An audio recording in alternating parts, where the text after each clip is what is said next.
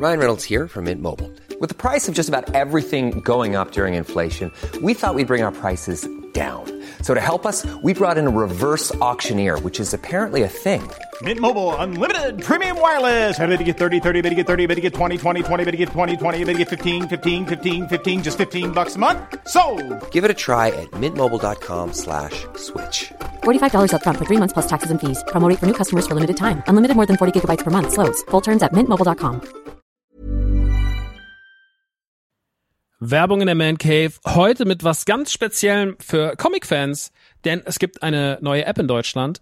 Quasi die erste All-You-Can-Read-App auf Deutsch und das ist Swoosh. Und in Swoosh habt ihr quasi hunderte von Comics, ja, über 900 Comic-Titel vereint in einer App und könnt jederzeit darauf zugreifen. Jetzt werdet ihr sagen, was sind es denn für Comics? Na, es sind Comics von unter anderem Panini, ja, also die ganzen Star Wars Sachen, sehr viel von DC, Batman, Superman, Wonder Woman und so weiter und so fort.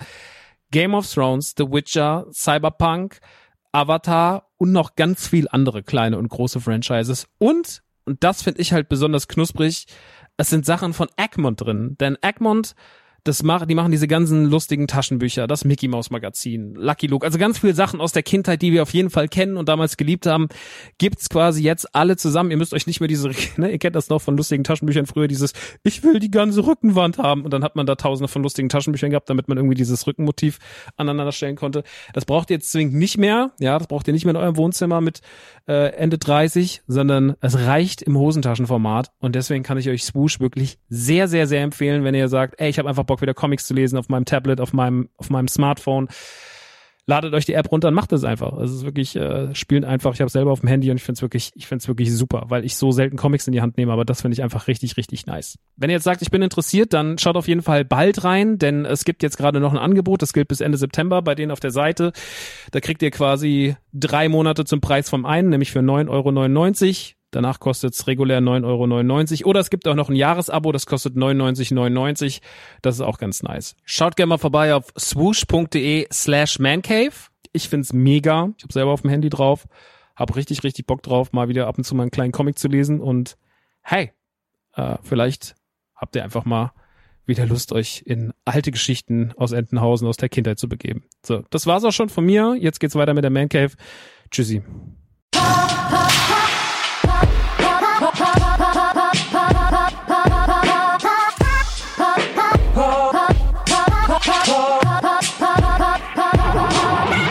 Herzlich willkommen in der 38. Ausgabe der Man Cave. Ihr könnt euch denken, was heute das Thema ist. Das Thema ist natürlich die PlayStation 5. Außerdem ist Halbzeit bei The Mandalorian Season 2. Wir hören rein. Yeah!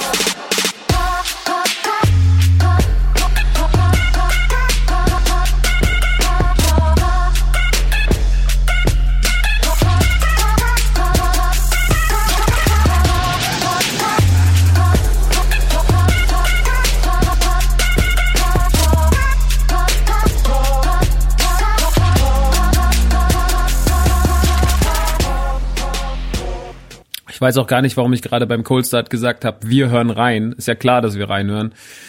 Wahrscheinlich, weil ich auch selber wirklich ganz oft die Man Cave nochmal nachhöre und äh, gucke, ob das alles gepasst hat und ganz oft meinen eigenen Podcast höre, weil ich den auch irgendwie mag. Es ist sehr selbstverliebt und sehr schlimm. Es tut mir wirklich leid. Es ist mir, ihr könnt mir zumindest glauben, dass es mir unangenehm ist. Das unangenehm für alle sein.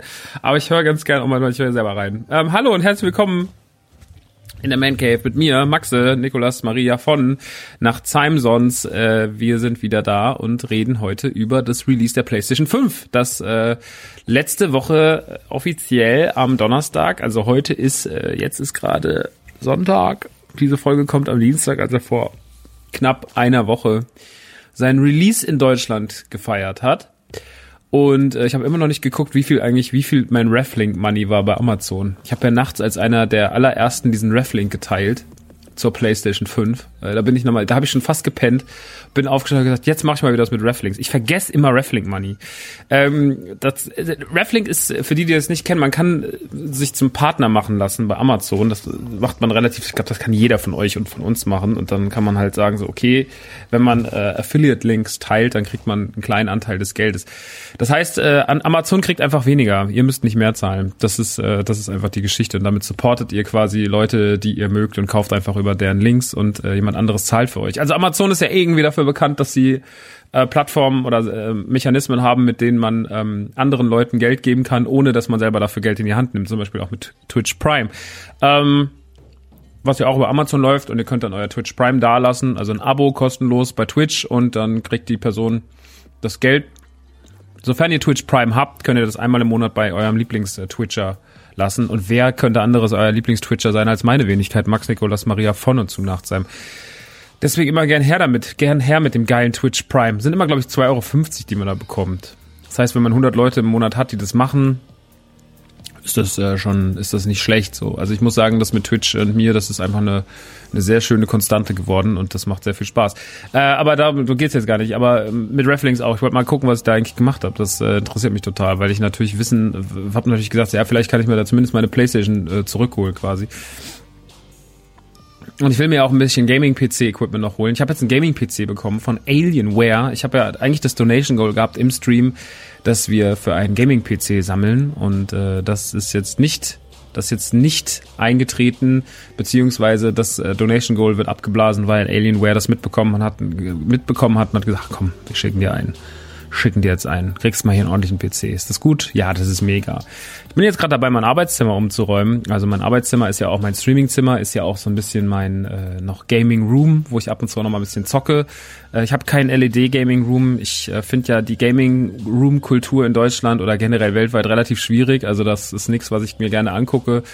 Es gibt viele Leute, die reden immer von ihrem Setup und dass sie so ein schönes Setup haben und schöne Lampen und schöne LED-Dinger und wahrscheinlich bin ich da auch dann das Problem und nicht die.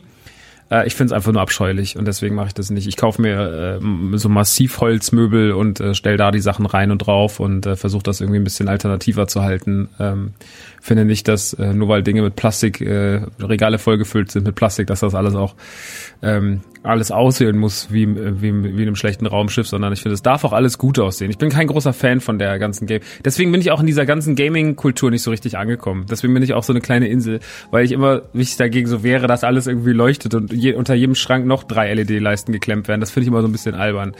Naja, ist auch egal. Auf jeden Fall äh, schon wieder, wird auf jeden Fall morgen in dieser Folge schon wieder in alle Richtungen geschossen. Piu, piu, piu, piu. Äh, heute geht's auch noch im Stream. Wir haben im Stream äh, Day of the Tentacle nachgeholt. Das ist nämlich zum Beispiel ein Spiel auf meinem Pile of Shame gewesen. Generell, da ich ja früher kein PC-Kind war, äh, das führt auch zu der ganzen Alienware-Thematik, ich war halt ich hatte irgendwann mal so 14, 15, 16, 17 PC. Ähm, der ist dann aber auch veraltet und dann ging es wieder mehr einfach auf andere Sachen. Und zocken fand ich am PC eh immer. Damals war es halt immer kompliziert. Man hat die Spiele gekauft, dann haben die sich nicht mit der Grafikkarte vertragen. Dann musste man die in die trage Auflösung spielen. Dann sah das schlechter aus als auf der PlayStation 1. Dann Sachen liefen auch wieder gut, dann haben andere Sachen geruckelt. Es war wirklich teilweise sehr, sehr, sehr, sehr kompliziert. Ich bin gespannt, wie sich das alles inzwischen verbessert hat, wie man inzwischen auf dem PC zockt, wie das inzwischen alles funktioniert. Das ist natürlich für mich alles super spannend, weil ich ähm, einfach gerne mich da auch reinfuchsen mag. Und es macht natürlich auch die Streaming-Optionen äh, dank Alienware jetzt einfach größer, weil wir natürlich sagen können, wir können jetzt auch Sachen auf Steam spielen, wir können jetzt Sachen auf GOG spielen es wird jetzt alles noch ein bisschen cooler, noch ein bisschen einfacher und das ist natürlich das, äh, das Beste, was passieren kann. Ja, ich werde mich da ein bisschen reinfuchsen und ich denke, wahrscheinlich werden wir alle, alle, alle, aller spätestens im Januar die ersten Streams ähm, mit dem Gaming-PC abhalten und äh, die Road to Gaming-PC wird auf jeden Fall, ist hiermit offiziell gestartet. Schöne Grüße an Alienware an dieser Stelle, wirklich, ich habe mich wahnsinnig, wahnsinnig, wahnsinnig gefreut. Die Woche, wie dieses riesige Paket kam, ich habe es erst gar nicht realisiert. Ich habe das da, musste das bei der Post abholen, weil das war so übergabemäßig hol dieses Paket ab. Es ist viel zu schwer. Die Frau von der Post hat nur gesagt, das ist viel zu schwer. Ich gesagt, das ist viel zu schwer. Hab's zum Auto getragen, eine Riesenkiste. Ähm, hab's dann ins Büro gestellt, weil ich die ganze Zeit ausgegangen bin, es wäre was anderes. Ich habe nämlich von Mortal Kombat Ultimate äh, 11 Mortal Kombat 11 Ultimate die äh, Büste bekommen von Sub-Zero und habe ganze Zeit gedacht, das wäre die. Und habe gedacht, die ist ja viel zu schwer. Die ist doch, so schwer ist doch nicht diese Büste und die ist auch nicht so groß. Die alte von, äh, von Scorpion war da auch nicht so groß äh, bei der normalen Edition. Ja, natürlich nicht. Natürlich nicht, natürlich nicht. Ähm, ja, ist jetzt alles auf jeden Fall, ist jetzt alles auf jeden Fall da und jetzt muss ich halt mir noch Equipment kaufen, einen neuen Monitor kaufen, der der Grafikkarte angepasst ist äh, eine Tastatur, eine Maus und so Sachen. Ne? Man muss halt jetzt ein bisschen noch so, sag ich mal, das äh, drumherum das ganze kitten, dann neuen Schreibtisch holen, dann das Gamingzimmer noch ein bisschen mehr aufbereiten, schönen Stuhl holen und so weiter und so fort. Und dann geht es los und dann sind wir hier ready für the new Gaming Room, was ich sehr, sehr, sehr, sehr, sehr schön finde. Da freue ich mich wirklich enorm drauf. Also das wird echt eine gute Sache. Ähm, aber dazu dann bald mehr. Ähm, bevor wir gleich aber zum Hauptthema der heutigen Sendung kommen, und das ist natürlich die PlayStation 5, äh, ähm, kommen wir nochmal ganz kurz zu ein, zwei Kleinigkeiten. Ähm, ich möchte nochmal ganz kurz einen Zwischenstand abrufen bei The Mandalorian. Ähm, ich möchte da natürlich in erster Linie den Zwischenstand abrufen, um auch nochmal auf äh, die Man Cave Patreon zu verweisen. Ähm, das ist tatsächlich eine Plattform, wo ihr auch selber ein bisschen Kleingeld in die Hand nehmen müsst monatlich. Ähm, folgt, ist folgendermaßen eigentlich eine, ich weiß nicht, ob ihr es kennt, ähm, für die Leute, die Patreon vielleicht noch nicht kannten, ist eine, eine Plattform aus Amerika, die wurde irgendwann eingerichtet, um Künstler zu supporten, ähm, aller Art. Creator und Künstler aller Art, von Musikern, die dort ihre Alben finanziert haben, über, über äh, Redaktionen, ganze Redaktionen wurden da äh, mitfinanziert. Ähm, Ex-Redakteure der IGN und sowas haben dort Magazine aufgemacht, die wahnsinnig, wahnsinnig erfolgreich sind, haben die darüber finanziert und haben damit wahrscheinlich wesentlich, wesentlich, wesentlich mehr Geld verdient, als sie jemals in ihrer ganzen Karriere als normaler Journalist verdient haben. Ähm, weil halt ein, alte Fans gesagt haben, so wir supporten euch. In Deutschland haben wir auch extreme Paradebeispiele, wie zum Beispiel Auf ein Bier ist ein wahnsinnig erfolgreicher, beziehungsweise die heißen ja inzwischen anders. Äh, ich weiß gar nicht, wie sie heißen, aber Auf ein Bier war ja so der, oder ist das größte deutsche Patreon-Projekt, glaube ich, ein Gaming-Podcast. Ähm, und viele, viele alte Helden, die dort nochmal irgendwie eine Plattform gefunden haben, um sich zu äh, finanzieren, aber auch natürlich ganz viele junge Leute mit jungen, ambitionierten Projekten, YouTuber und so weiter und so fort, haben äh, ihren Platz auf Patreon gefunden. Und wir nutzen das auch schon seit vielen, vielen, vielen Jahren äh, für Radio Nukular, für im Autokino. Im Autokino ist und bleibt unser erfolgreichstes Patreon-Projekt. Äh, aktuell liegt es immer noch bei fast 4000 Euro äh, im Monat. Ähm, ist natürlich mega, weil das sozusagen ein bisschen das, das, das Einkommen sichert, wenn man nicht weiß, haben wir diesen Monat einen Werbedeal, haben wir nicht, haben wir das, haben wir das. Ähm, ich glaube, es gab Zeiten, da waren wir sehr, sehr abhängig von Patreon, gerade als wir da mal so die 7000er, 7000 Dollar Marke zumindest geknackt hatten. Ähm, das ist schon ein bisschen her. Da war Autokino wirklich so am Peak vor eineinhalb Jahren, zwei Jahren. Das ist jetzt wieder ein bisschen eingebrochen, gerade auch durch Covid-19 äh, ist da natürlich nochmal viel passiert. Aber so ist es halt und das ist auch nicht schlimm und äh, das ist immer noch viel Geld für ein Podcast-Projekt. Das Schöne an Patreon ist, dass man monatlich im Endeffekt kommen kann. Man kann aber auch wieder gehen. Das ist alles sehr, sehr einfach. Also die Kündigung ist, sind zwei Klicks so ungefähr. Das ist jetzt nicht irgendwie kompliziert und dann kommt man da nicht mehr raus. Und was ich an Patreon sehr mag, ist, dass man auf Patreon Podcasts auch hochladen kann. Also das heißt, dass man Sondercontent create, createn kann. Man kann dort Videos uploaden in Kombination mit Vimeo. Man kann dort äh, Audiofiles hochladen, Bilder hochladen. Und das ist natürlich für Creator, die dort was anbieten, nochmal zusätzlicher Anreiz, äh, das Publikum anzuziehen, weil man sagen kann, wir geben euch exklusive Sachen. Und wir geben natürlich auch exklusiven Content beim Autokino sehr, sehr, sehr, sehr, sehr, sehr, sehr viel. Ich glaube, über 400 Ausgaben liegen da nochmal extra drin, in, über die drei Jahre drei Jahre gesammelt, äh, vier Jahre, wir haben halt vier Jahre Patreon, Ende 2016 haben wir angefangen, vier Jahre Patreon beim Autokino, also weitaus äh, mehr als 400 Formate liegen da. Und bei äh, die Man Cave, äh, was natürlich ein kleineres Projekt ist, ähm, gibt's auch so ein bisschen kleinen Kram, der ganz schön ist. Natürlich gibt's da den Discord. Äh, das ist so unsere, unsere kleine, die, die, die versteckte Gruppe, der Hardcore-Kern der Community, der dort äh, seinen Place gefunden hat, seinen Safe Space. Und das ist äh, sehr, sehr schön. Habe ich ja schon oft gelobt, lobe ich auch weiterhin, weil ich finde auch gerade jetzt über die über das über das eine Jahr, das es dort da gibt und die Eingespieltheit und die Teams, die sich da gebildet haben und die Freundschaften, das ist einfach immer schön zu sehen, wo man sich dann immer denkt, krass, die kannten sich einfach alle vorher gar nicht oder größtenteils kannten die sich nicht. Das ist schon interessant und irre so. Naja. Und das ist cool. Und äh, da gibt's natürlich auch Sonderformate. Unter anderem kriegt ihr diese Folgen hier, die ihr hier hört, die normalen Folge, kriegt ihr mal ein paar Tage früher da schon zu hören, ohne Werbung. Und ihr kriegt dort auch ähm, We Have Spoken, ein Format von Lukas und mir. Lukas ist äh, ein Freund von mir, mit dem mache ich auch einen Simpsons-Podcast, den könnt ihr auch regulär bei euch im Podcast-Feed hören. Der heißt Die Sendung mit den gelben Leuten. Da reden wir über unsere liebsten Simpsons-Folgen, über unsere liebsten Gags, über unsere liebsten Referenzen, über Themen, wo wir nochmal ein bisschen mitdiskutieren. Und äh, das ist auch sehr, sehr, sehr schön. Ähm, das ist ein ganz normaler Podcast, muss man überhaupt nichts verzahlen. Aber mit dem, dem ich diesen Podcast mache, da machen wir auch jede Woche gerade einen Mandalorian Talk. We have spoken, wo wir die aktuelle Folge auseinandernehmen. Das äh, deswegen, also viele, viele, viele Details kriegt ihr da. Äh, das Format kriegt ihr mit dem ganz normalen regulären Satz von drei Dollar und ihr könnt ja auch kommen, könnt äh, die drei Dollar zahlen, könnt euch alle Folgen reinballern und dann könnt ihr entscheiden, ob ihr noch länger bleibt oder nicht. Ähm, könnt ihr mal im Discord vorbeischauen. Nur wenn ihr halt ähm, den Beitrag nicht mehr zahlt, müsst ihr dann halt irgendwann auch langsam, müssen wir euch dann auch bitten zu gehen vom Discord, weil natürlich auch das so ein bisschen, das, das ist dann die Regel. Nur wer das Geld zahlt, kann auch da bleiben. Warum? um den Discord einfach sauber zu halten, damit da keine Leute auftauchen, die sagen, jetzt habe ich drei Dollar gezahlt, jetzt kann ich benehmen wie die Wachs im Wald und gehe wieder. Ähm, das, das finden wir nicht so cool. Das machen wir nicht. Ja, das machen wir einfach mal nicht. Deswegen äh, der Discord, guter, guter Space, aber vor allem halt auch der Sondercontent sehr nett und man supportet vor allem die Man Cave. Äh, ein Projekt, was ja trotzdem auch viel Zeit kostet und frisst, aber was ich auch einfach extrem liebe und was mir auch extrem viel Spaß macht und deswegen jetzt auch gerade die Sache mit dem Gaming-PC und immer weiter und immer weiter und immer weiter, damit es alles noch mehr Content und noch geiler und noch toller und äh, ich bin aber auch sehr zufrieden mit dem, wie es gelaufen ist. Ich strebe da auch gar nicht nach äh, nach oben und sage, wir müssen noch viel größer werden, sondern ich bin einfach so, ja, die Größe, die wir haben, passt mir eigentlich relativ gut. Also ich brauche gar nicht mehr.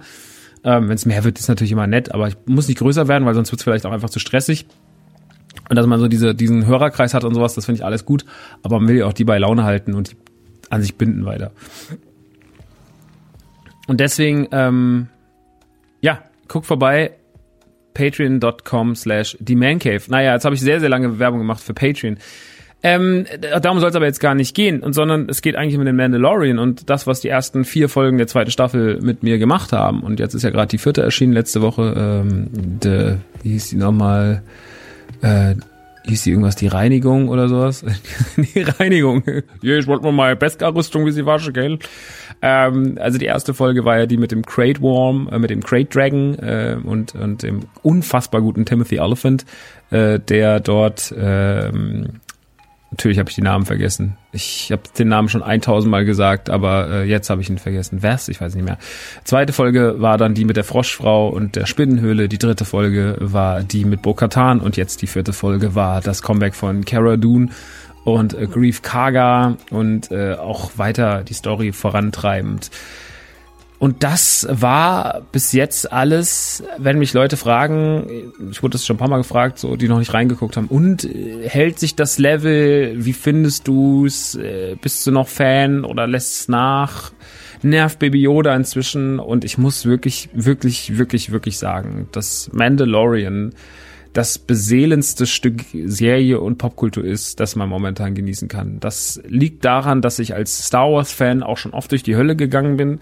Ich bin weniger durch die Hölle gegangen wegen dem Franchise an sich oder auch wegen den Filmen. Also ich finde ja auch den schlechtesten Star Wars Film und ich bin ja zum Beispiel, ich bin ja immer so ein bisschen kein Fan, also was ich natürlich nicht so mag, ist äh, Episode 2 ähm, ich bin kein großer Fan von Episode 9, also beziehungsweise ich habe da meinen Frieden auch mitgefunden und ich habe mit der neuen Trilogie weitaus nicht so ein Problem wie andere Leute. Ich finde, die hat sehr, sehr viel Charme und sehr, sehr viele schöne Figuren und sehr, sehr viel richtig gemacht, aber leider dann auch im Storytelling sehr, sehr viel falsch, als dass man sagen könnte, das war eine wirklich richtig gute, saubere Trilogie. Ähm, wahrscheinlich sind die Trilogie, die erste, die Prequels sind dann wahrscheinlich sogar saubere Trilogie, haben aber dafür andere Defizite, die unfassbar nerven, ähm, von, von schlechten Castings über nervige Figuren, über äh, schlechte CGI bis hin zu äh, paar peinliche Momente drin. Ähm, da war auch viel dabei, was heute ja verromantisiert wird. Und der Star Wars-Fan ist, wenn es nicht gerade um die Originaltrilogie geht, ja oft irgendwie äh, sehr kritisch und äh, findet auch irgendwie alles Kacke und äh, will das trotzdem alles mögen und also Star Wars-Fans sind ja sehr, sehr zerrissen. Deswegen nerven mich die Star Wars-Fans an sich per se viel, viel, viel, viel mehr, als mich die äh, als mich die Filme oder Serien nerven, weil ich mir immer denke, naja, dann war es jetzt halt einfach nicht so gut, da muss ich jetzt nicht so ein, so ein riesengroßes Ding draus machen. Und wenn es halt geil war, dann bin ich einfach nur beseelt aus dem Kino und freue mich, dass ich einfach so eine geile Zeit gerade hatte und, und lieb das Franchise halt einfach für seine Designs, für seine Figuren und so. Ne? Also ich lieb ja Star Wars auch wirklich, wirklich, wirklich inbrünstig und auch nochmal die letzten Jahre mehr. Und ich habe das Gefühl, bei Mandalorian können sich zumindest alle so ein bisschen besser einig werden. Gerade nach den Problemen mit der neuen Trilogie, die natürlich auch den Leutern, Leutern wieder ordentlich Öl ins Feuer geworfen haben, äh, wenn es darum ging, Hatern noch mehr Platz zu geben für Hate. Ähm, und das tut Mandalorian gerade nicht. Man merkt, dass äh, Dave Filoni und äh, John Favreau eine Serie kreieren als Team, die mit den ganzen Leuten, die hinten dran stehen, mit den ganzen Regisseuren, mit den ganzen Schauspielern, die auf so einem hohen Level funktioniert, die sich so vor Star Wars verneigt, aber nicht davor zurückschreckt, auch neue Wege zu gehen, neue Figuren ins Spiel zu bringen, neue Schauplätze aufzumachen und die Welt von Star Wars einfach konsequent gut weiterzuerzählen. Und das ist das, was ich sehr, sehr, sehr, sehr, sehr, sehr, sehr daran schätze. Ähm, ich finde auch, dass die zweite Staffel noch sauberer erzählt ist, dass sie noch weniger Fehler macht. Ich fand, wenn man mich nach den Fehlern der ersten Staffel fragt, würde ich wahrscheinlich immer sagen, Folge 5 und Folge 6 waren nicht ideal, weil Folge 5 und Folge 6 ähm, Figuren reingebracht haben, die sich ein bisschen nicht organisch im Star Wars-Universum angefühlt haben. Also zum Beispiel diese ganze komische Suicide Squad auf diesem Schiff war ein Problem oder auch äh, der Kollege ähm, der Kollege in der fünften Folge auf dem auf Tatooine, mit dem er da in die Wüste rennt, äh, um, um diese Kopfgeldjägerin zu stellen. Ähm, das waren alles so Dinge, Menschenfiguren, selbst Bill Burr hat sich da wie ein Fremdkörper drin angefühlt, auch wenn ich Bill Burr sehr mag. Das hatte so ein bisschen seine Probleme, die sechste Folge, fand ich. Und ich finde, das hat man jetzt gerade alles irgendwie besser im Griff. Man versteht seine Figur noch besser, man versteht seine Cobb Van heißt er im Übrigen, fällt mir gerade ein, Timothy Oliphant. Cobb Van zum Beispiel ist so eine Figur, ähm, die ist so gut, die ist so schön geschrieben, die fügt sich so schön in diese Serie ein. Man liebt den einfach nur. Ja, also ich glaube, Cobb Van't, äh, gespielt von Timothy Oliphant in der ersten Folge von von von äh, der zweiten Staffel, den liebt man einfach nur. Und ähm, auch die Story geht mit einem ganz schönen Tempo voran.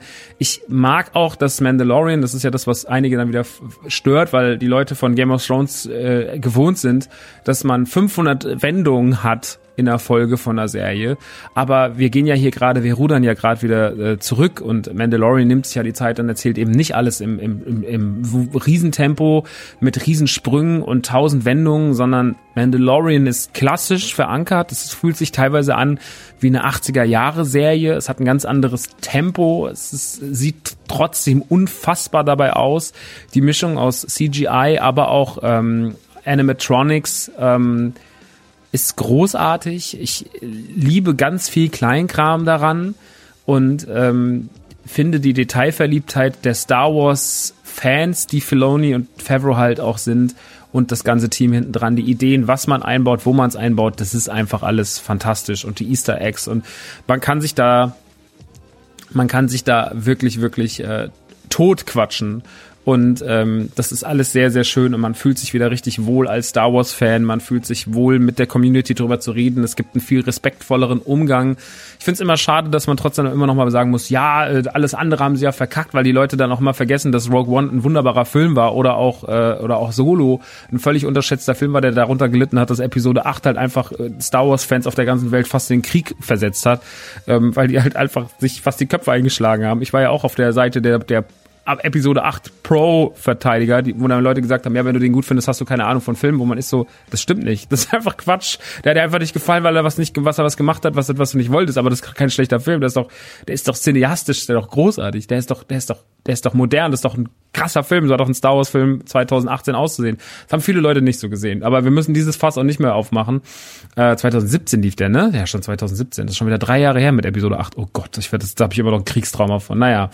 Ähm, und man merkt halt jetzt, dass alles irgendwie beseelter ist. Also ähm, für die Leute, die noch nicht reingeschaut haben, äh, die zweite Staffel ist bis dato wirklich, wirklich, wirklich nochmal noch mal ein ganzes Stück besser als die erste. Und die erste war wirklich gut. Aber die erste hatte vielleicht auch noch so ein bisschen Findungsphase an ein, zwei Stellen. Das merkt man auch jetzt zum Beispiel, wenn sich Figuren zurückbringen, von denen man dachte, ah, die brauche ich jetzt nicht nochmal, dass die jetzt aber besser platziert sind. Da gibt es eine Figur, die ist ganz äh, besonders jetzt in der vierten Folge wieder da, wo man dachte, oh, müsste es sein. Und dann, aber nee, es ist schon gut, dass man es auch gemacht hat und dass es so funktioniert, wie es da funktioniert. Also ähm, die haben die kleinen Fehler auch gekittet und äh, die zweite Staffel Mandalorian fühlt sich wahnsinnig organisch an, sie fühlt sich wahnsinnig groß an und trotzdem auch so klein. Äh, sie wird irgendwie nicht riesen. Sie, wenn dann mal Star Wars, jetzt, jetzt letztens in der Folge, das hat man ja auch im Trailer gesehen, waren halt Speederbikes oder TIE Fighter und das ist dann halt so, boah, krass, okay, ja, das ist jetzt da und diese ganzen Referenzen auf die absurdesten Sachen aus dem Star Wars Universum. Also ähm, das ist wirklich alles toll und äh, wie, wie wir das im Detail alles finden und wenn wir die Folgen komplett analysieren. Das erhört ihr natürlich im Mando Talk We Have Spoken auf äh, Patreon von The Man Cave oder auch vom Patreon von dem Autokino. Ähm, außerdem ist noch das äh, Star Wars Holiday Special von Lego auf Disney Plus erschienen. Ein kleines äh, 45-minütiges Filmchen, wo man äh, im Endeffekt mit Lego-Figuren eine, Weihnachts-, eine Weihnachtsgeschichte erzählt. Äh, das Ganze soll so ein bisschen frech sein, aber auch für Kinder. Deswegen sage ich mal, sind die ganz provokanten Gags wie das Plakat mit der Hand. Ähm, es gab ja dieses, gab ja dieses wahnsinnig, wahnsinnig äh, großartige Plakat, was äh, die Runde gemacht hat, wo man die Lego-Hand von Luke Skywalker sieht und äh, da ist dann so ein Bändchen drum und from from uh, to Luke from your father, ähm, äh, wo, also so nach dem Motto, ich schenke dir deine Hand zurück oder ich schenke dir eine neue Hand. Das war wirklich äh, sehr sehr gut. Ich muss sagen, ähm, für die Leute, die sich das noch angucken wollen, auf dem Level der Provokation oder des, äh, des Bösen, des zynischen Humors funktioniert das ganze Ding nicht, weil es dann doch sehr noch für Kinder gemacht ist und weil es auch irgendwie eine Kindergeschichte erzählen soll. Es ist trotzdem ein großer Liebesbrief an Star Wars, weil man sich äh, das Element der Zeitreise äh, nimmt und man so natürlich äh, Ray, die moderne Star Wars Heldin aus den aus der neuen Trilogie, gesamt, ges zusammen mit BB-8 äh, durch verschiedene Ehren schicken kann und auch verschiedene Bösewichte dann zusammen, also Kylo Ren, der Emperor, äh, Vader und sowas, die kommen dann zusammen und äh, verbünden sich und äh, man führt dann so einen Krieg auf allen Ebenen äh, im Star Wars Universum und das ist alles relativ einfach gehalten, trotzdem auch witzig, trotzdem auch charmant. Das ist was, das kann man mal gucken, ob das jetzt mein neues Lieblings Christmas Special wird, weiß ich noch nicht. Äh, ich werde es mir bestimmt irgendwann nochmal angucken, aber so ist es erstmal ganz sweet. Äh, man hat auch ein paar Originalsynchronsprecher dabei. Äh, Anthony Daniels spricht zumindest C3PO und Billy D. Williams spricht äh, Lando Calrissian, den alten. Ähm, die anderen Figuren sind leider nicht von den Original-Synchronsprechern, also kein Adam Driver, äh, kein, ähm, keine Daisy Ridley, obwohl die Synchronstimme von Ray wirklich sehr, sehr nah an Daisy Ridley ist. Ähm, das Ganze ist charmant, das ist schon mal ganz ist klein, das kann man auch mit den Kids gucken, das ist ganz sweet für zwischendurch. Das ist kein Meisterwerk, das hat nicht die Qualität eines Lego-Films, äh, das will es auch gar nicht haben, also es ist kein Lego Movie 3 oder kein Batman Lego Movie, sondern es ist einfach nur irgendwie äh, netter Quatsch für zwischendurch. Der Animationsstil ist, äh, wie man das aus diesen Lego-Serien kennt, relativ einfach gehalten. Ähm, ist trotzdem schön, hat trotzdem sehr viel Spaß gemacht, ist trotzdem ein schöner kleiner Star Wars Moment, ist deutlich besser als das echte Holiday Special, auch wenn da sogar eine Referenz drin ist auf die Chewbacca Familie, da habe ich sehr gelacht.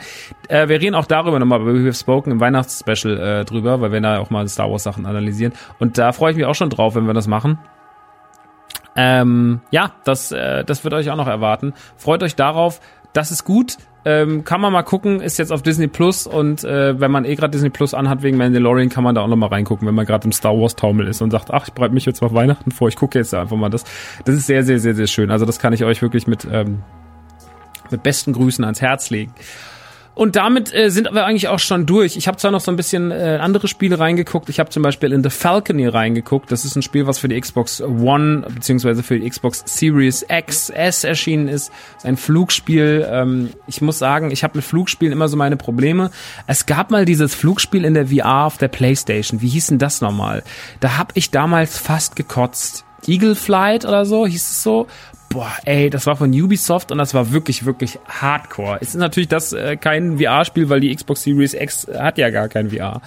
Ähm, aber ist trotzdem alles sehr auf Motion Sickness. Ich muss sagen, ich hatte das jetzt schon zweimal, dass ich Motion Sickness Probleme hatte bei einem Spiel, das nicht VR war, nämlich bei Ghost Runner und bei The Falconeer. Und deswegen kann ich die Spiele immer nur so begrenzt viel spielen, weil ich immer vielleicht, vielleicht liege ich auch einfach falsch auf der Couch, vielleicht habe ich immer den falschen Tag erwischt. Es war auch immer beides an so hektischen Tagen am Ende.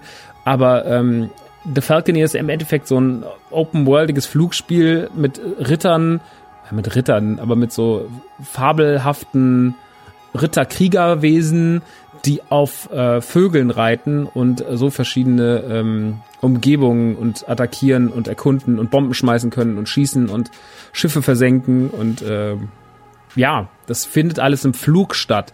Ähm, ich habe mich noch nicht richtig da reinfuchsen können. Ich habe jetzt erstmal nur die erste halbe Stunde gespielt. Wie gesagt, dann musste ich leider ausmachen. Ich fand es bis dato ganz nett. Es sah ganz nett aus. Es hat jetzt bestimmt nicht die Leistung der Xbox Series X komplett ausgeschöpft. Also da war es weit von entfernt, weil es auch so ein bisschen comicartigen Look hat. Aber das war ganz sweet und es war ganz nett für zwischendurch. Und äh, das kann man mal machen, wenn man darauf Bock hat. Es ist nicht im Game Pass, wenn ich das richtig gesehen habe. Und deswegen müsstet ihr es kaufen.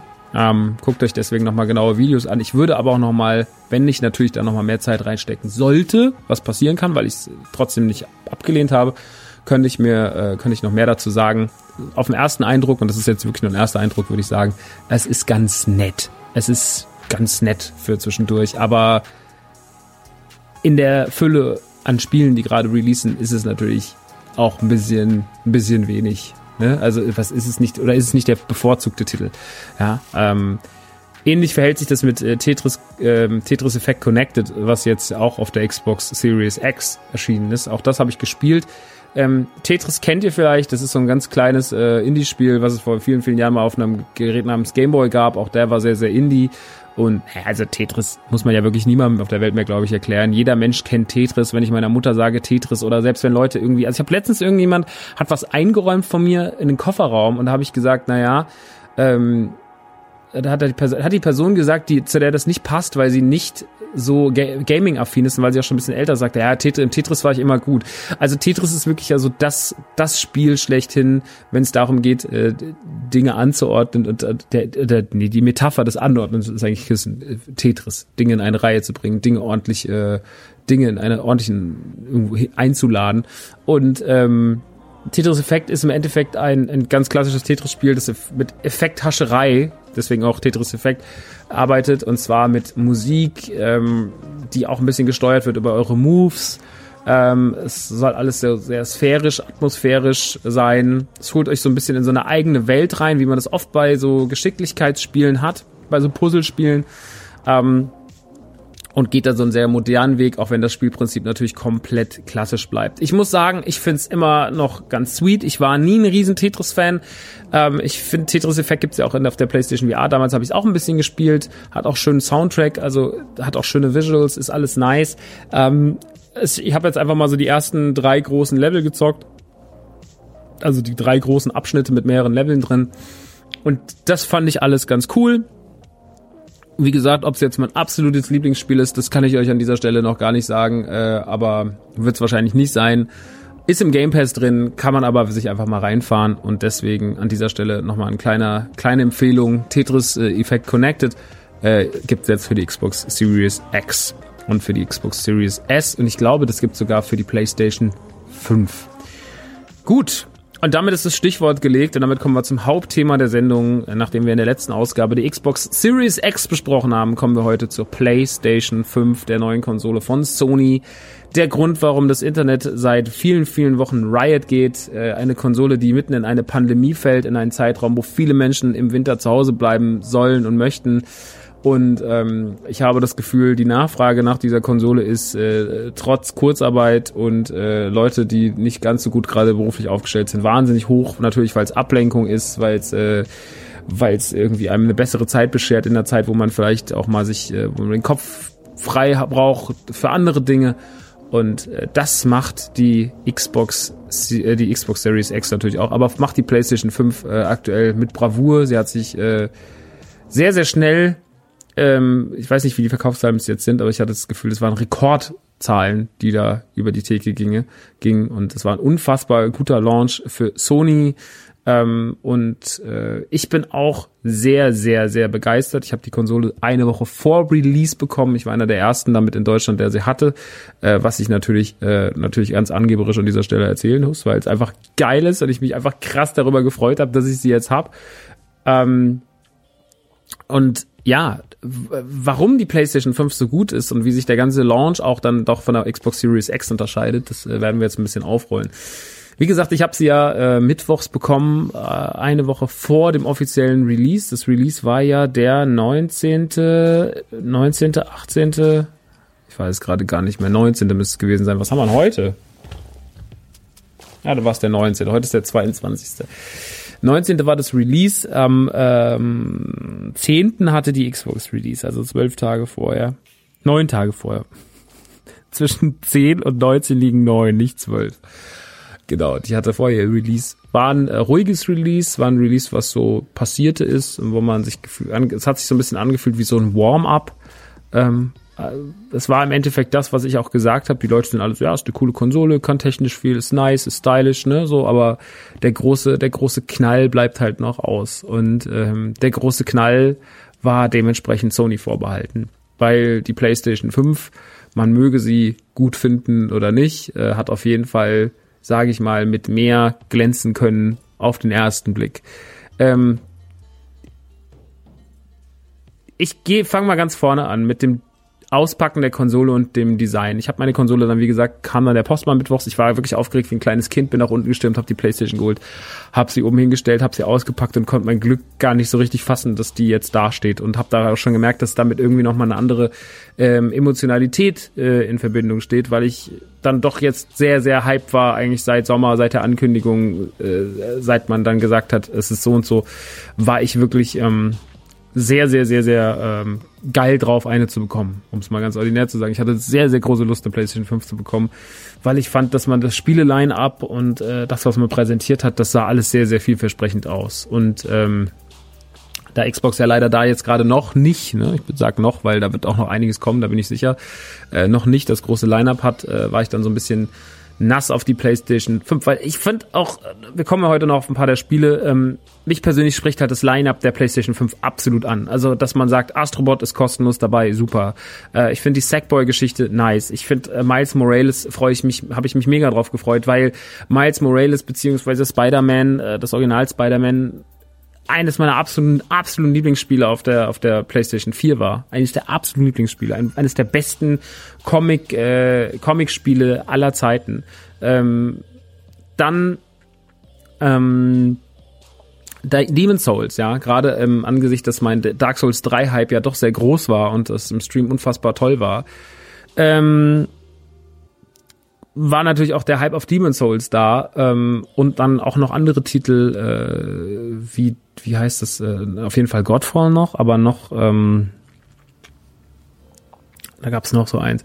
Das habe ich mir auch geholt digital habe ich aber noch nicht reingeguckt. Ähm, The, pa The Paceness?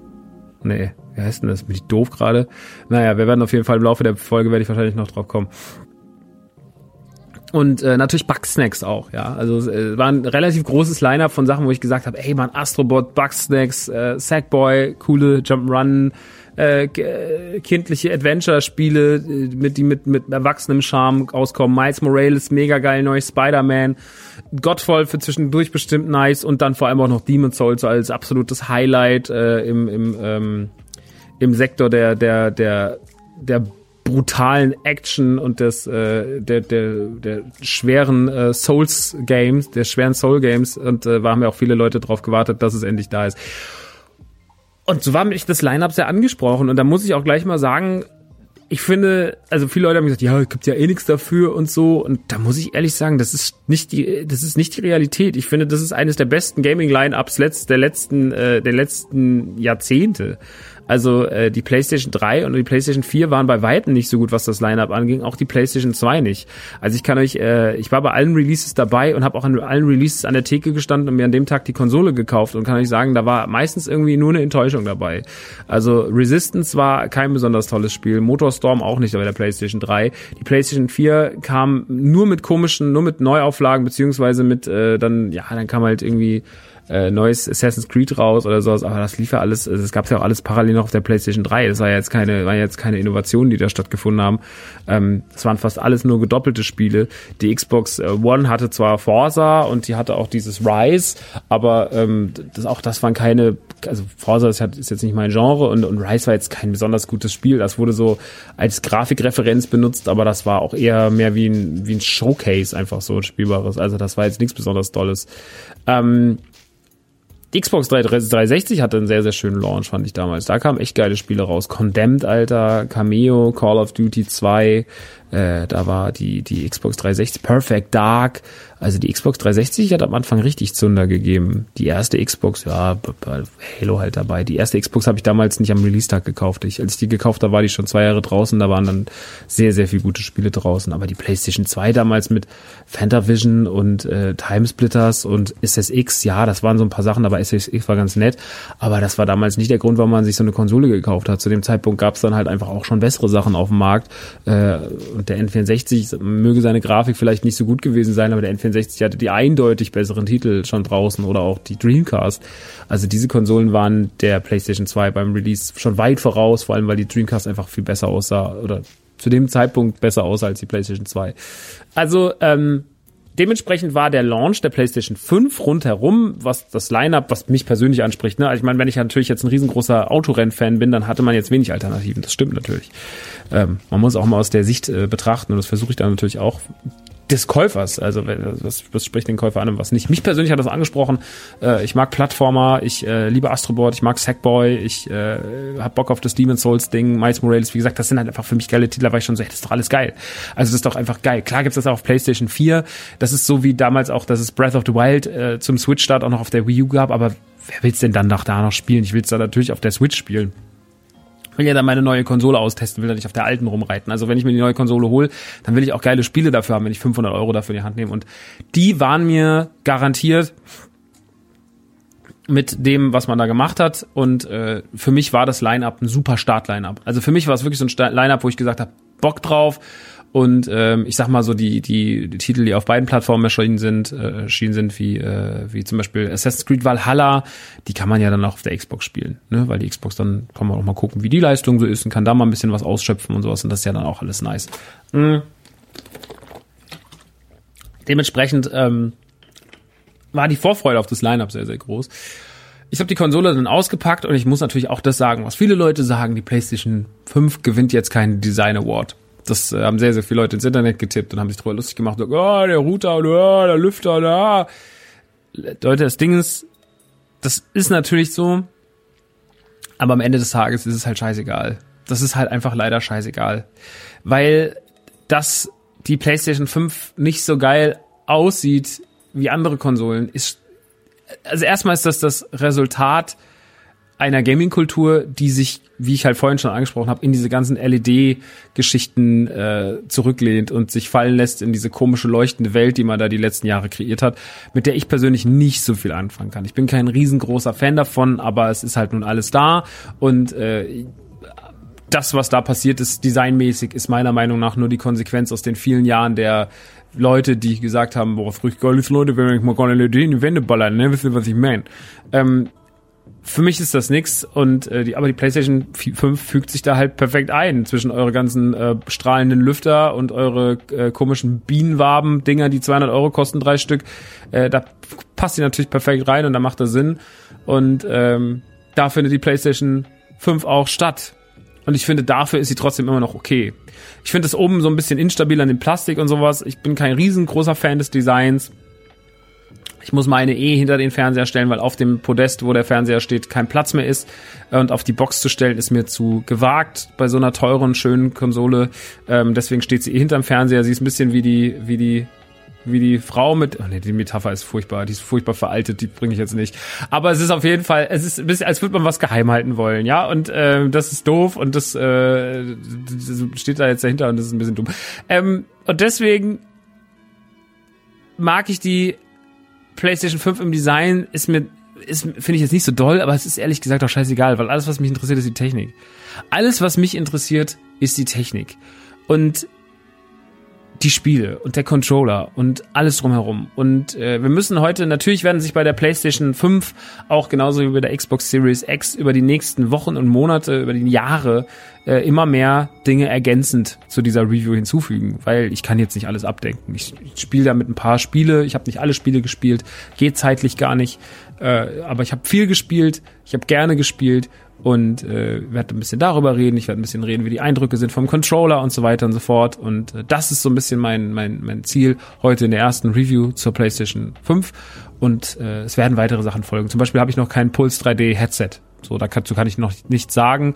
Äh, werd aber, wenn ich mir, ich habe mir es bestellt, irgendwann wird's kommen, denke ich mal. Irgendwann, vielleicht kommt es im Frühjahr, weil ihr wisst ja gerade, alles, was rund um die Peripherie und die Konsole selbst ist, ist ja alles gerade schwer zu bekommen. Aber ähm, wenn der Tag kommt, wo das da ist, werde ich natürlich auch nochmal drüber reden.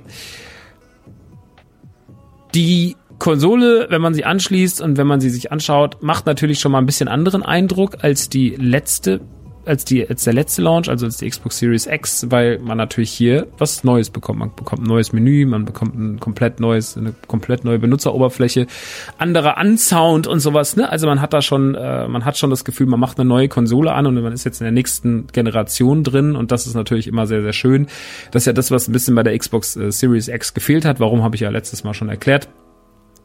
Und äh, ja, das ist ähm, das ist zwar schade, äh, gewesen, aber auch nicht schlimm. Aber jetzt hier ist es natürlich ein bisschen was anderes. Menü ist sehr dezent gehalten, es sind nur noch oben kleine Icons, die dann runtergehen. Es geht dann direkt Musik los, erscheint ein großes Bild, also man fährt sehr man fährt sehr einfach, äh, was die ganze Geschichte angeht. Das ist alles sehr minimalistisch gehalten. Der Shop sieht ein bisschen anders aus. Man hat ganz klar unterteilt in PlayStation 5, PlayStation 4. Ich finde den Shop jetzt übersichtlicher. Davor fand ich den Shop ja grauenvoll.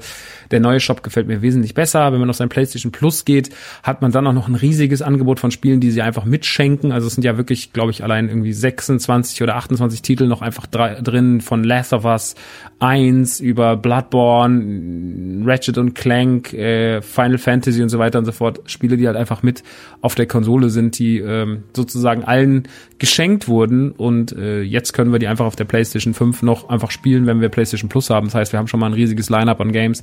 Wenn wir letztes Jahr die oder wenn wir die letzte Generation nicht gespielt haben, dann haben, können wir sie jetzt nachholen. Da ist auch Heavy Rain drin und keine Ahnung. Also wirklich ein extrem gutes Lineup, extrem tolle Spiele, Uncharted und so weiter und so fort. Und das könnt ihr einfach alles zocken. Und das habt ihr allein schon mal einfach da drin. Monster Hunter und so ein Kram. Also einfach da schon mal irgendwie mehrere tausend Stunden, in die ihr euch äh, schmeißen könnt, wenn ihr Bock drauf habt. Und das ist ja schon mal sehr, sehr nice. Also, dass ihr die Option habt, diese ganzen Spiele zu spielen. Das ist alles im PlayStation Plus drin. Ähm, dann ist außerdem gerade Bugsnacks im PlayStation Plus noch drin. Das heißt, ihr kriegt auch ein Spiel, was auf jeden Fall heiß diskutiert wurde und wo das Internet und die Meme-Kultur auf jeden Fall gut drauf durchgedreht ist, damals in der Pressekonferenz. Ähm, ihr kriegt natürlich auch äh, Bugsnacks zu sehen, das neue Spiel von den, von den Octodad-Machern. Das kriegt ihr kostenlos oben drauf, wenn ihr PlayStation Plus nutzt. Also, ihr merkt, da ist schon relativ gut viel los und äh, es geht schon, es geht schon gut los mit der Konsole. Nur wenn ihr die Konsole anmacht und noch kein eigenes Spiel habt, habt ihr auf jeden Fall schon Sachen, die ihr zocken könnt. Die Sachen sind auch alle nochmal anscheinend ein bisschen angepasst worden, was Framerates und sowas angeht und äh, dass ihr da auch ein bisschen besseres Spielerlebnis habt. Wenn ich das richtig gehört habe, zumindest haben sie das damals gesagt. Ähm, ich habe jetzt keines der Spiele ausprobiert, ähm, warum auch? Die meisten davon kenne ich und ich will natürlich die neuen Sachen zocken, aber auf jeden Fall ist es nice to have, all diese Spiele dabei zu haben, ob man sie spielen will oder nicht. Aber gerade wenn ihr keine PlayStation 4 hattet und wenn ihr noch Na Nachholbedarf habt, dann ist das natürlich schon mal ein Einstieg, der ist halt Bombe. Also da habt ihr einfach, dann müsst ihr euch bis, bis Sommer nächsten Jahres keine Gedanken machen, ob ihr überhaupt noch irgendwas anderes spielt weil ihr habt erstmal einen riesigen Stapel geile Sachen nachzuholen und äh, wahrscheinlich ist bis dahin weiteres gut befüllt, wenn ihr dann loslegt. Das ist alles schon mal drin und das ist ein riesengroßer Vorteil. Ein riesengroßer Auswahl an geilen, exklusiven PlayStation Classics. God of War ist im Übrigen auch drin. Wahnsinn. Also wirklich Wahnsinn, Wahnsinn, Wahnsinn. Ihr könnt da richtig, könnt da richtig geil versorgt werden mit Games. Das ist das erste, was ihr wissen müsst. Ähm, dann ist noch ein anderes Spiel drauf. Und zwar Astrobots Playroom. Und Astrobots Playroom ist im Endeffekt nichts anderes als eine, als ein Plattformer, der basiert auf dem VR-Spiel, was äh, eines meiner absoluten Lieblings-VR-Spiele ist, nämlich Astrobot. Ähm, auf der PlayStation 4 ist ein Plattformer, wo den habe ich damals in der VR-Ausgabe besprochen, wo ihr quasi in dem Level drin sitzt und äh, den kleinen, äh, wir haben ihn einfach immer Robi genannt, den kleinen Astrobot um euch rumsteuert und äh, sozusagen eine Mario Odyssey, Mario äh, Galaxy mäßige äh, Welt um euch herum habt und euer Figürchen da durchsteuert und müsst halt Sachen finden. Ihr müsst euch mal auch zur Seite lehnen, um zu gucken, ob da vielleicht noch irgendwas ist und sowas. Also sehr, sehr, sehr, sehr, sehr, sehr, sehr gut und äh, sehr, sehr schön und äh, eins meiner absoluten Lieblingsspielerfahrungen auf der PlayStation 4.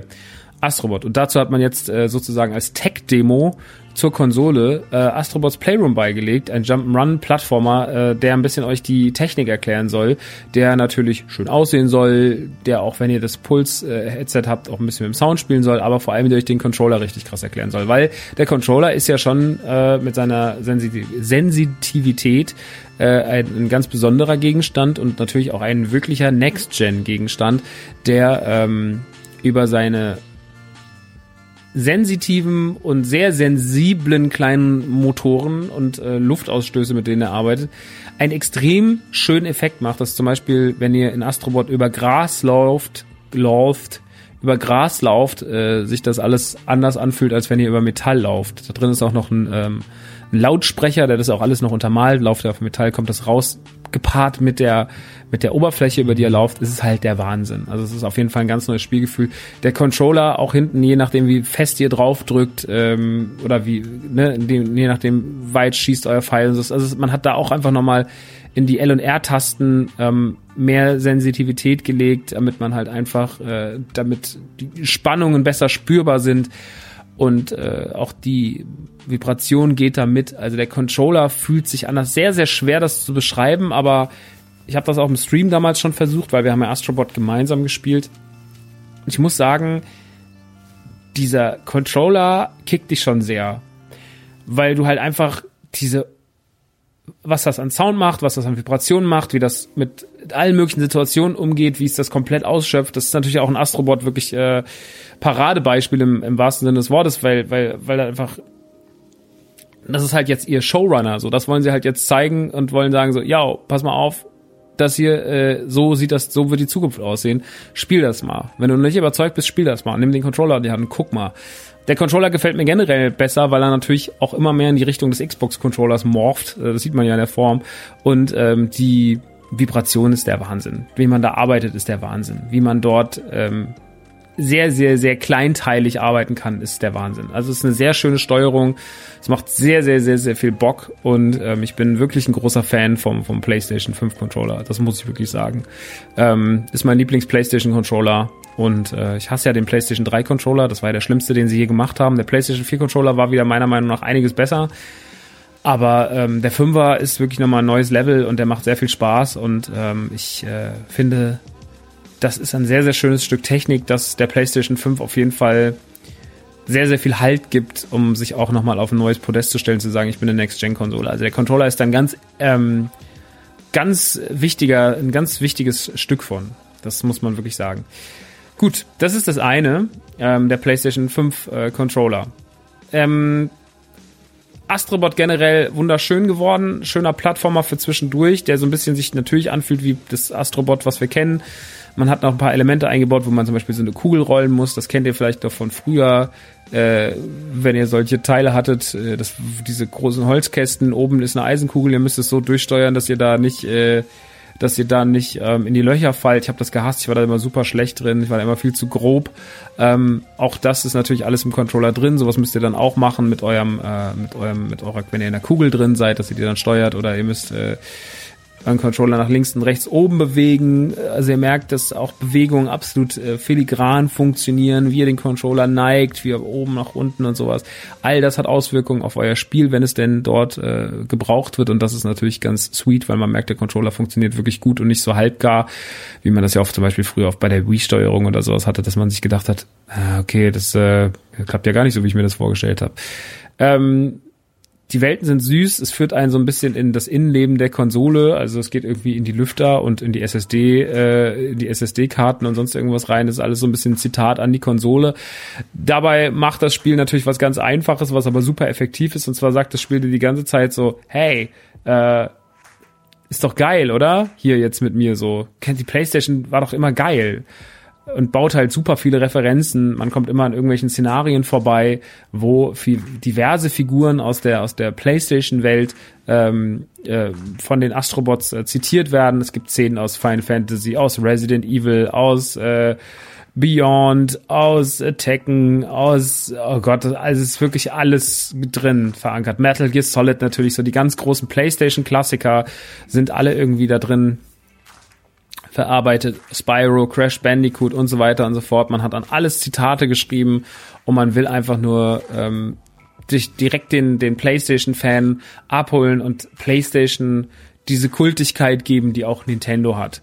Ähm, ich glaube, das wird PlayStation natürlich nie ganz schaffen, weil PlayStation, äh, weil Nintendo natürlich schon einfach der Boss ist und weil natürlich Nintendo auch die größten Videospielhelden aller Zeiten irgendwie äh, geboren hat mit mit Link, mit Mario, mit Donkey Kong, mit Kirby und so weiter und so fort. Das sind schon alles sehr, sehr eigensinnige, krasse Figuren, ähm, die eine unfassbare Kultigkeit haben. Die waren auch einfach zuerst da. Ähm, das ist natürlich dann schwerer für, für Sony-Maskottchen da mitzuhalten, also auch für Nathan Drake oder für einen Kratos oder für, äh, ne, also für, für alles mögliche, Heavy Rain und die Marken, die sie sonst haben, Sackboy, aber ähm, trotzdem ist das Spiel ganz, ganz toll. Es ist ein ganz toller Plattformer, man wird ganz viel abgeholt, man fühlt sich sehr beseelt, gerade wenn es um diese ganzen PlayStation 1 Sachen geht.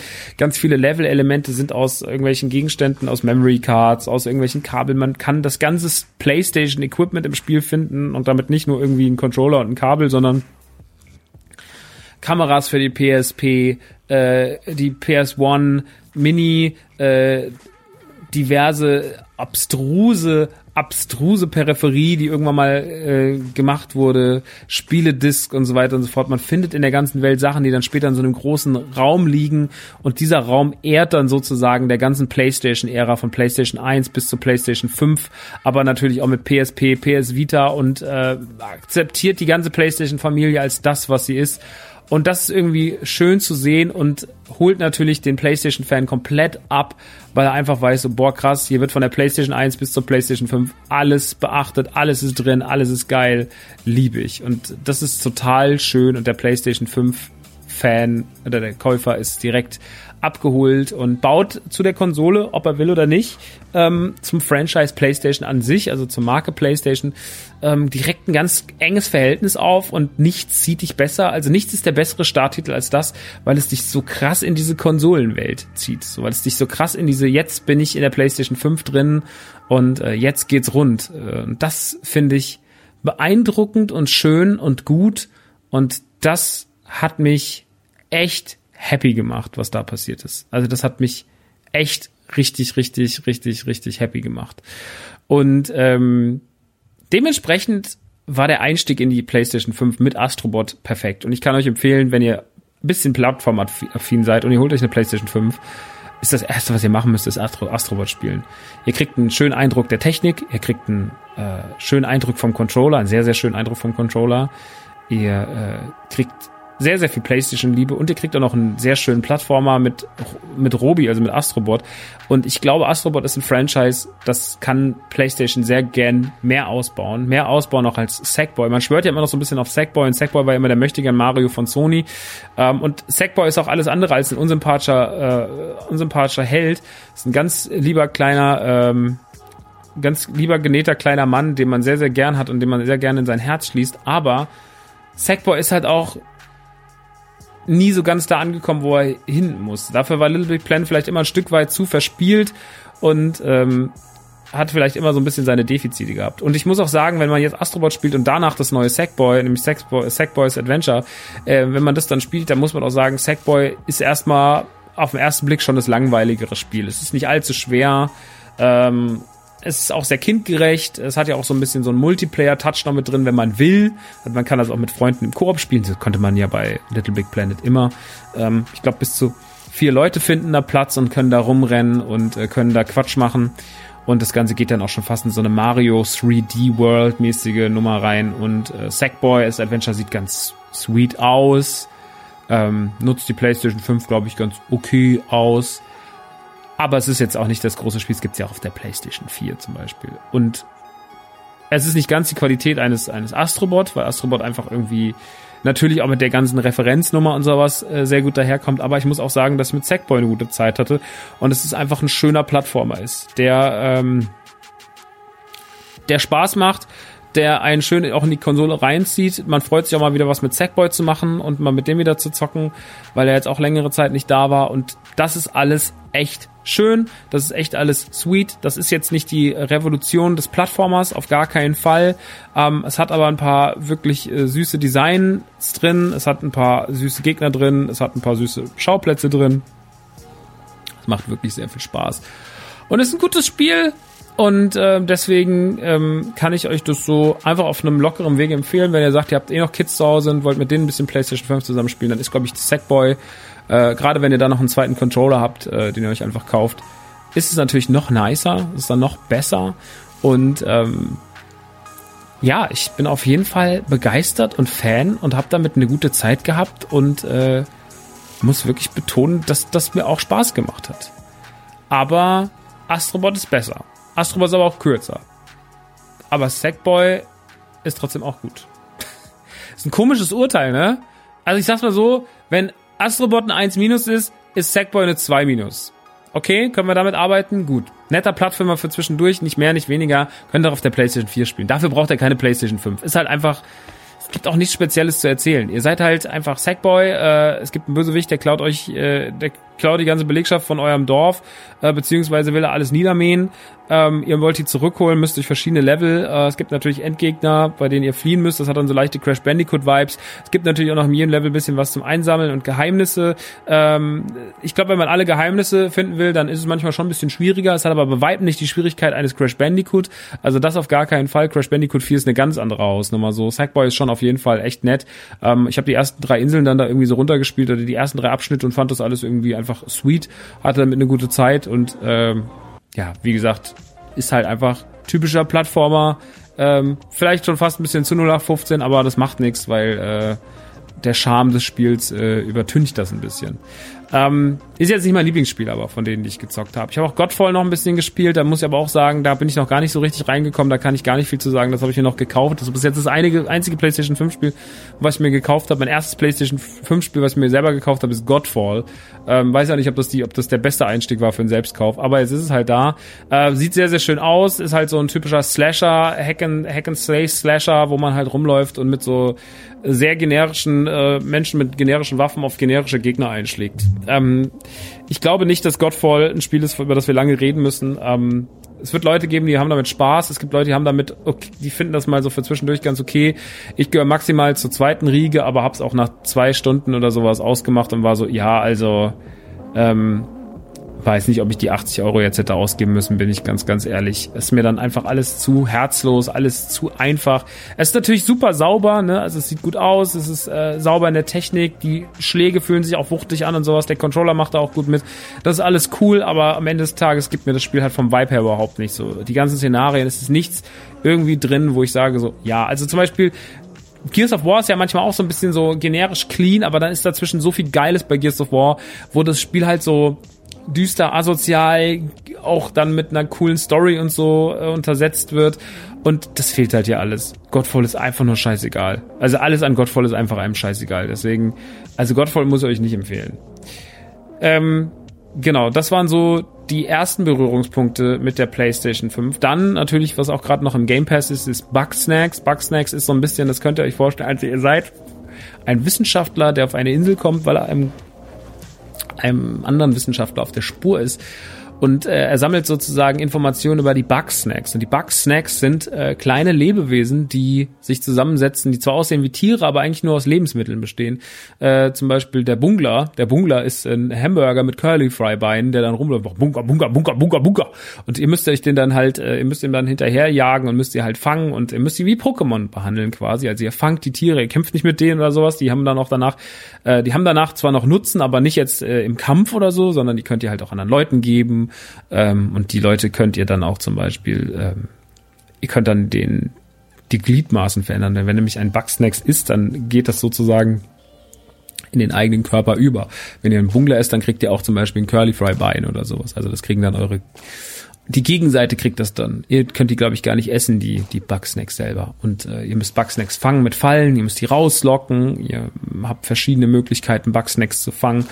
Ähm, Ihr müsst lernen, welche Techniken, mit welchen Techniken ihr Bugsnacks hervorlockt, ähm, wo sich Bugsnacks verstecken, ähm, wie ihr Bugsnacks aus gewissen Situationen rausholt. Der eine versteckt sich zum Beispiel in einem Baumstamm, da müsst ihr da einen Ball reinwerfen, dann rollt er auf der anderen Seite raus und äh, dann müsst ihr den immer direkt fangen, sonst rollt er wieder zurück und äh, andere Leute gehen nicht in die Falle oder sind zu groß für die Falle oder zu stark für die Falle, dann müsst ihr die erst schwächen, ähm, dass die ruhig sind und irgendwie kurz schlafen und so und so Sachen. Ne? Also das, das ist alles so ein bisschen ähm, funny. Das ist alles ganz süß. Das ist von den Octodad-Machern. Das äh, ist also schon eh alles ein bisschen. Octodad war ja auch so ein Spiel, was sehr herzlich war, aber auch sehr dumm. Man war damals ein, ein ja, wie das Spiel halt sagt, man war ein Oktopus, der ein Vater war äh, in einer normalen Menschenfamilie, der mit Krawatte und blauem Anzug und immer und ihr müsstet quasi die Arme steuern. Dann musste damit eigentlich ein ja ein Action Adventure, ein Adventure, ein Jump'n'Run, ein Plattformer Plattformer erleben. Ich kann es gar nicht so richtig zuordnen, wie ich sagen soll. Es war irgendwie auch sehr viel Action, dann war es aber auch dumm. Es war so eine Mischung aus Plattformer, Geschicklichkeit, Action und keine Ahnung. Und ihr musstet halt diesen, diesen, diese Oktoarme dann da durchsteuern und das war wirklich, das war wirklich teilweise richtig dumm. Hat aber sehr, sehr viel Spaß gemacht. Gibt's auf sämtlichen Konsolen, gibt's auf der PlayStation Vita, gibt's auf der PlayStation 4, gibt's auf der äh, Xbox One. Ähm, also das, wenn euch mal irgendwann langweilig ist, könnt ihr euch mal ein paar gute Stunden mit Octodad machen. Das macht schon richtig, richtig Fun. Ist halt eines dieser quatschigen, quatschigen kleinen Spiele. Bugsnacks ist der der Nachfolger und äh, Bugsnacks hat ein paar coole Figuren auch drin, die man dann da trifft, für die man halt die Aufgaben erledigt. Die sind schön synchronisiert im Englischen, äh, die sind auch witzig geschrieben. Das hat auch eine ganz süße Story. Die Bugsnacks sind ganz putzig. Ich muss sagen, ich verliere mal so nach eineinhalb Stunden das Interesse und dann habe ich irgendwie keinen Bock mehr und dann mache ich es aber nochmal an und dann finde ich es wieder ein paar Tage später richtig gut. Und ähm, also ich glaube, es ist kein Spiel, was man auf lange Sicht jetzt irgendwie zehn Stunden am Tag spielt ähm, weil dafür erklärt es einem manchmal zu wenig. Manchmal, also manchmal bräuchte man mehr noch so einen Anhaltspunkt, wo man, was man überhaupt jetzt machen soll.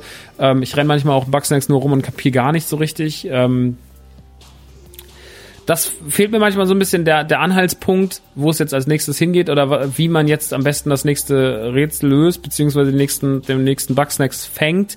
Ähm, nicht, dass ich alles vorgekaut haben möchte, aber irgendwie so noch ein kleiner Anhaltspunkt oder noch eine genauere Beschreibung, was jetzt eigentlich gerade von einem verlangt wird. Das finde ich immer noch ein bisschen besser. Da gibt mir Bugsnacks nicht genug.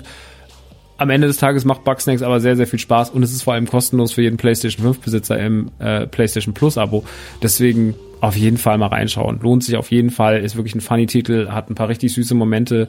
Die Bugsnacks sind super süß designt, es ist witzig, es hat Charme, es hat ganz viel Ausstrahlung. Also Bugsnacks ist alles andere als ein schlechtes Spiel. Es ist vielleicht nur nicht so gut, weil der Hype im Vorfeld halt dann doch sehr groß war, weil alle irgendwie, also Bugsnacks ist ja sehr, sehr schnell Meme-Kultur, Kultur, Kultur, Kultur auch, äh, Kultur geworden und äh, hat das Internet dann doch sehr, sehr in seinen Bann gezogen. Ähm, und dann merkt man, das ist eigentlich auch nur ein normales Spiel, das mit normal, das mit Wasser kocht so. Und äh, dementsprechend, ja, ich fand's gut. Ich hatte sehr, sehr viel Spaß und äh, bis auf den Fakt halt, dass es mir manchmal dann zu anstrengend ist und äh, dass ich es auch irgendwie nur eineinhalb Stunden, zwei Stunden ertrage und mich das wahnsinnig müde macht, was da passiert. Ähm, und dann kommen wir zum letzten Spiel, was für mich das Highlight ist. Äh, ich habe Demon Souls noch nicht gespielt, deswegen dazu heute keine Review. Es gibt aber genug Reviews zu Demon Souls und wir werden es auch im Stream anfangen übernächste Woche, wenn der Black Friday rum ist. Dann äh, habt auf jeden Fall ein Auge auf den Stream, äh, weil da wird es dann bald mit Demon Souls losgehen. Ich habe wahnsinnige Lust auf Demon Souls, ich habe wahnsinnig, wahnsinnig Bock. Nur ich äh, will halt mir noch ein bisschen Zeit nehmen und erst noch ein, zwei Sachen hinter mich bringen und dann geht's bald los mit Demon Souls. Bef deswegen reden wir darüber nicht, aber wir reden natürlich über Spider-Man Miles Morales, äh, ähm, den, den neuen, das neue, ja, Standalone, Add-on, was auch immer zu, zu Spider-Man.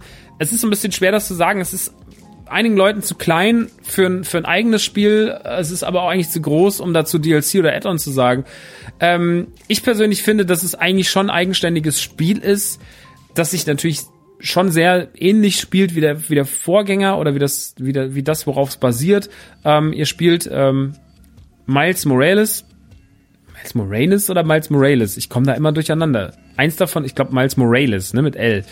Ihr spielt Miles Morales, äh, das ist, ähm, den haben wir schon gesehen im ersten Teil, äh, am Ende in den Credits haben wir gesehen, dass äh, Peter und Miles sich treffen und äh, Miles ist ebenfalls ein, ein Spider-Man, der auch noch mit einem mit so einer Art Venom-Feature untersetzt ist. Also der hat noch so eine Art Stromschlag, äh, Wutnummer in sich drin. Ähm, und funktioniert nochmal ein bisschen anders als, als der Spidey an sich. Äh, Spider-Man haut ab, sagt, er macht jetzt mal Urlaub und äh, Miles muss auf die Stadt aufpassen.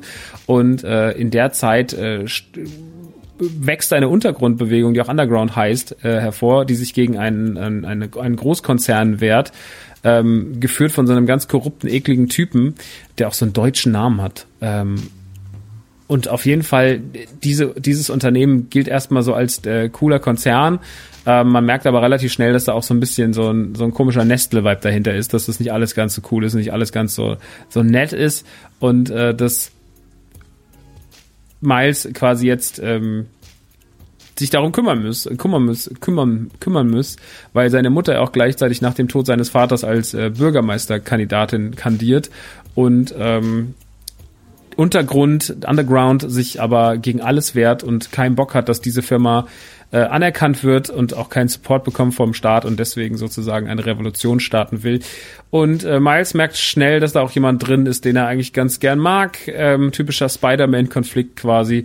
Und ähm, so begibt sich Miles auf die in den Kampf gegen die große Firma, aber auch dessen Namen ich vergessen habe, weil ich einfach keine Notizen gemacht habe, aber auch in den Kampf gegen Underground.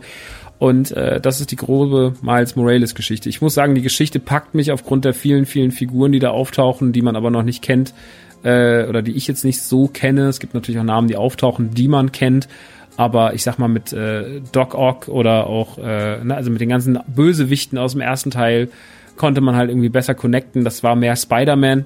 Das ist jetzt hier ehrlich gesagt nicht so richtig so. Ähm, das passiert alles eher so äh, erst später. Ähm, es gibt keinen, gibt erstmal keinen Green Goblin, es gibt keinen Doc Ock und es gibt alles, was man so cool fand am ersten Teil im Hinsicht auf die Bösewichte. Das ist da jetzt nicht so richtig so. Und deswegen ist das schon mal ein Element, was vielleicht Negativpunkt ist in der Story.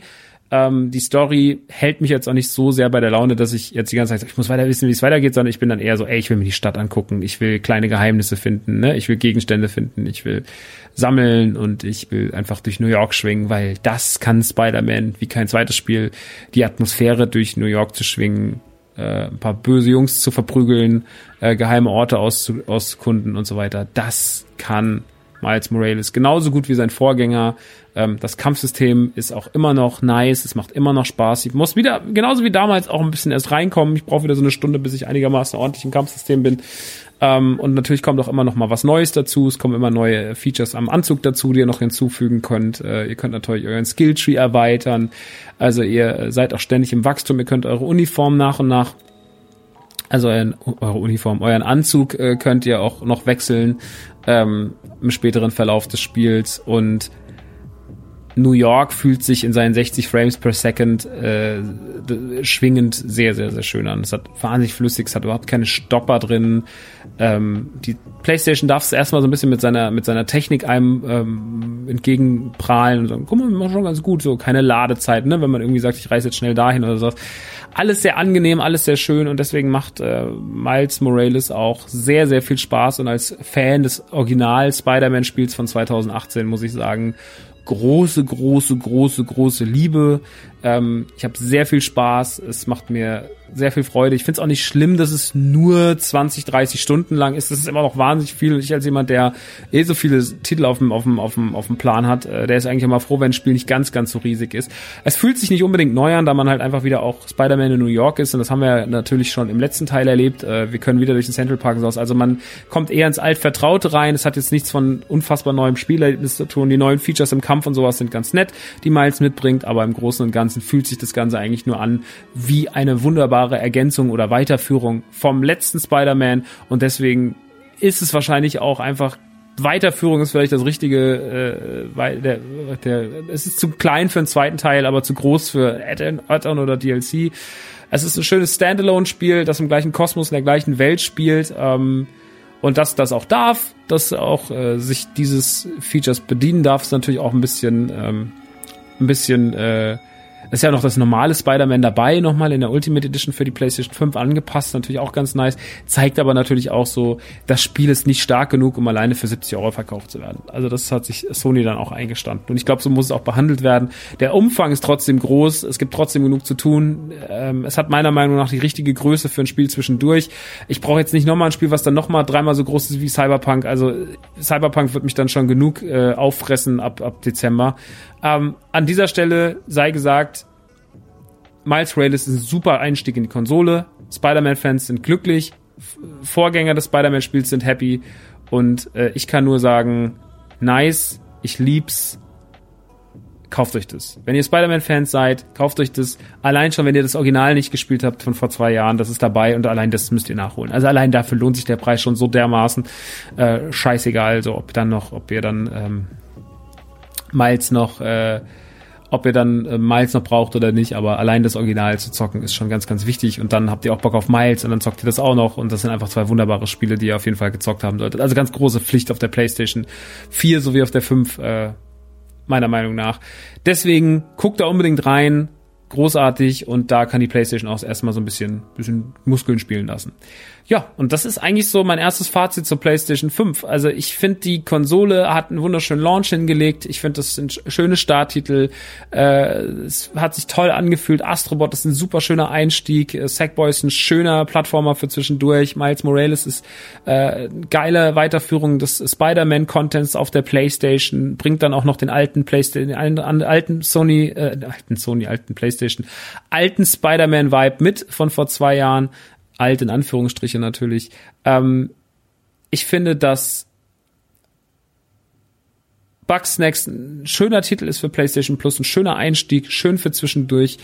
Ähm, und dann Demon Souls natürlich noch für Souls-Fans, was ja einfach wirklich grandios geworden sein muss. Also die Reviews sind ja alle sehr, sehr, sehr, sehr, sehr gut und sehr begeistert. Deswegen, also ich äh, glaube, dass das ein sehr schönes Start-Line-Up ist für äh, sämtliche, für sämtliche PlayStation-Fans. Und äh, dann warten ja noch andere Titel auf euch wie Call of Duty Black Ops, äh, das neue Black Ops, weiß gar nicht den Untertitel gerade gar nicht, ähm, Cold War, genau, Cold War, wartet noch auf euch, äh, Assassin's Creed Valhalla wartet auf euch, äh, FIFA wartet auf euch, ne? Also der typische, der typische Klumbatsch, den es natürlich auch noch auf diesen Konsolen geben muss, der ist natürlich auch noch da. Ähm, und deswegen, das ist ein toller Einstieg in eine Konsole. Ja, das ist ein toller Einstieg in eine Konsole. Wartet lieber noch ein bisschen, bevor ihr Resellern euer Ge Geld gebt, das sage ich ganz ehrlich. Kein Reseller sollte nur einen einzigen Cent bekommen. Nicht mal, wenn er fünf, für nur 50 Euro mehr für die Konsole nimmt. Ähm, weil letztens hat es ein, ein, Hörer von mir gesagt, der meinte so, der ist damit nicht so vertraut gewesen. Ich habe gesagt, na ja, also das, was du gerade beschreibst, das mache ich natürlich gefühlt zwei, dreimal die Woche mit, wenn ich mir zum Beispiel Funkos oder sowas hole. Ähm, das ist immer so ein bisschen nervig, ähm, diese Reseller-Vibes halt zu bekommen. Und er sagte so, ja, für ihn ist es halt scheiße und er hätte, würde so gerne damit zocken und jetzt kann er nicht, weil irgendwelchen Leuten zu Hause die PlayStation 5 rumliegt und ich kann es total nachvollziehen, ne? Also ich kann komplett nachvollziehen, was er sagt, ähm, weil es super frustrierend ist. Und deswegen, weil es frustrierend ist für Leute, dass jetzt irgendwelche Typen da sind, ja, ihr bist hier fünf PlayStation 5 und dann verkaufe ich die und das ist geil. Ähm, das, äh, keiner davon sollte nur einen einzigen Cent bekommen. Absolut. Kauft nicht bei Resellern tut den Leuten nicht den Gefallen. Die müssen alle auf die Fresse fallen. Wenn ihr einem nur 50 Euro mehr gibt für die PlayStation 5, dann seid ihr Teil des Problems und dann seid ihr schuld daran, dass äh, diese Leute weiterhin diese Konsolen kaufen werden. Dieser Marktverknappung durch diese Arschlöcher, äh, die braucht keiner mehr. Ähm, und jeder, der ein Reseller ist, soll sich auch gehörig ins Knie ficken, sage ich euch ganz, ganz ehrlich. In jedem Bereich, egal ob es da um äh, Scheiß äh, Funkos geht, um, um irgendwelche anderen Sachen, die ihr aufkauft, Klamotten, Sneaker, Dinge, die mich nicht betreffen. Ich finde Resellen einfach nur komplett scheiße. Dieser ganze Markt ums Resellen ist komplett scheiße. Und das auch gerade, was mit der PlayStation 5 passiert, ist komplett scheiße. Und ihr nehmt jedem die PlayStation weg, der ähm, in der, in der Zeit noch von der Pandemie, Alter, wo, sage ich mal, auch viele Leute irgendwie nicht so viel Kohle haben und einfach gern Beschäftigung zu Hause hätten, sich da nochmal mit 150, 200 Euro mehr zu bereichern, weil man denkt, das geht dann irgendwie, das ist einfach nur asozial. Da soll sich jeder ficken. Also wirklich kein Respekt vor Resellern, keine, keine Interessen und äh, das Argument, ja, die wollen ja auch nur Geld verdienen, zählt für mich überhaupt nicht und sollen einen anderen Job machen, aber nicht den Leuten das Zeug wegkaufen. Das ist einfach irgendwie sau uncool und ähm, kein Respekt und kein Support für Reseller. Ganz, äh, ganz, ganz, ganz, ganz wichtig. Ähm, macht es nicht. Und seid vor allem nicht solche dummen Schweine, die das machen. Okay? Dankeschön. Verkauft eure Playstation fürs normale Geld, wenn ihr sie weiterverkauft. Aber komme ich mir, ja, was kann ich denn da das, es fragen mich auch Leute so, ja, ich habe jetzt das und das, wie kann ich denn das Maximum rausholen? Letztens hat jemand gesagt, ich habe hier Sachen gesagt, was ist denn der Maximalwert von meinem Castle Grayskull und sowas. Da bin ich so, Mann, Alter, lasst mich doch in Ruhe, so, fragt doch nicht mich. So, ich finde das nicht geil. Ähm, es gibt nichts. Wir verkaufen bei NTG auch ganz normal Dinge zum Normalpreis und äh, fertig. So, also machen wir nicht, machen wir nicht. Ähm, deswegen kein kein Support für Reseller. Habe ich jetzt nur 15 Mal gesagt. Nur 15 Mal gesagt. Bin aber gerade ein bisschen müde. Ich muss gleich noch streamen, deswegen ich muss jetzt gleich noch den äh, Stream von Day of a Tentacle. Äh, da ihr diese Folge wahrscheinlich nicht vorher hören werdet, kann ich nicht sagen, komm vorbei. Das äh, geht nicht. Die Folge wird gar nicht online gehen, nicht mal für Patronen. Deswegen, ähm, ja, Day of the Tentacle. Äh, diese Woche auch im Stream Black Friday. Wir starten den Black Friday bei NTG. Äh, ja, weg von den Resellern hin zu den Schnäppchen. Mögs kommt zurück. Am Donnerstagabend ist der große Mögs-Stream und Max wird euch, äh, Mögs, Max sage ich schon, Mögs wird euch natürlich die Angebote um die Ohren schallern.